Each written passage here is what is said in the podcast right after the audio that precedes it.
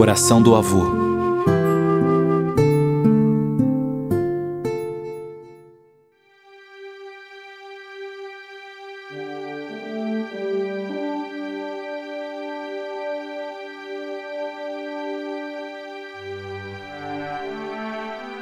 O tempo passa. Isso já te disse muitas e muitas vezes. Faz tempo que já não me sinto imortal. Faz tempo que penso involuntariamente no pouco tempo que falta para viver. E como gosto de viver. Parece que agora gosto mais do que antes. Antes eu não pensava no pouco tempo que faltava. Faltava muito. Não. Faltava pouco porque tudo é tão rápido, mas eu não sabia. Hoje, depois de tudo que vivi, sei que tudo é fugaz. Briguei tantas vezes por motivos que não eram importantes.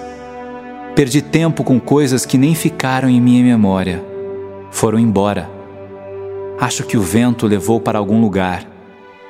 Que pena que naquela época faltava-me maturidade, faltava-me conhecimento. Eu não tinha fitado ainda o curso do rio. Não tinha percebido que o rio não pode passar mais lentamente nas margens bonitas para ficar contemplando nem mais rapidamente nas margens sombrias para encontrar outras paisagens. Ele tem um curso. Quantas vezes quis que as coisas crescessem antes da hora? Queria ter barba, queria dirigir, queria ter carro, casa, queria ser um homem. E naquela época parecia que o tempo não passava nunca. Lá se foram o carro, a primeira casa, os primeiros bens tão desejados e que já foram esquecidos. E o que ficou, Senhor? Ficou o essencial, ficou a vida, ficaram as lembranças importantes, fiquei eu, eu que hoje sou avô. Que estranho. Nunca planejei ser avô. Queria ser pai. E foi muito bom ver meus filhos nascendo, crescendo, mas ser avô é surpreendente. Meus netos são lindos e gostam tanto de mim. E eu não tenho aquelas atribulações comuns dos pais. Não tenho as mesmas obrigações. Fico com a melhor parte. Fico com a diversão. Fico com o encantamento de poder brincar o tempo todo com eles. Ora brinco de contar minha vida, meu passado. Ora brinco de ler histórias, de ajudá-los a viajar pelo mundo fascinante da literatura, da fantasia. Ora brinco de ouvir, fazem-me de confidente. Reclamam dos pais, contam coisas sigilosas e eu me faço de assustado.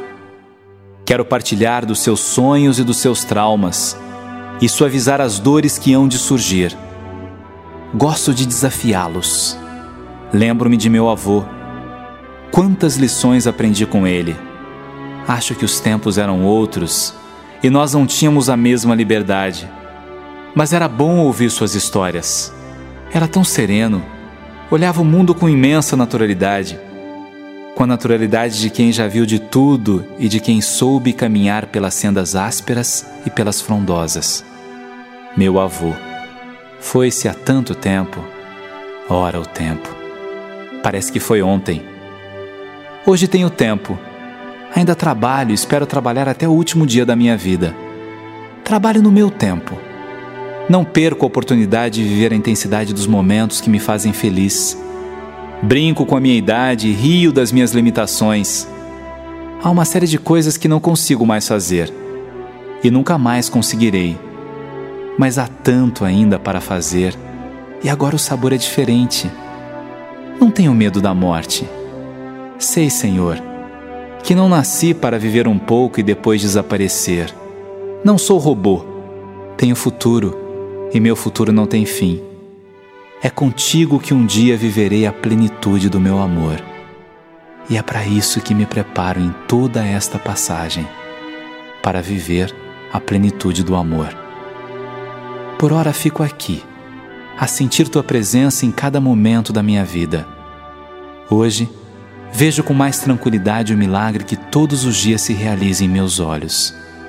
O milagre da chuva que gera vida o milagre do amor que gera vida, o milagre da vida que só é sentido quando se tem amor. Tu és amor, o meu maior amor. E agora sinto isso mais do que nunca. Quanto mais maduro vou ficando, mais sinto tua suave presença. E na simplicidade de cada sorriso de meus netinhos, percebo quão bela é tua essência. Obrigado por me dar a oportunidade de viver tanto. Obrigado por poder conviver com pessoas tão especiais. Obrigado por ter tido tempo de amadurecer e de te sentir. Sentir-te assim, tão simplesmente, tão docemente. Obrigado, Senhor. Amém.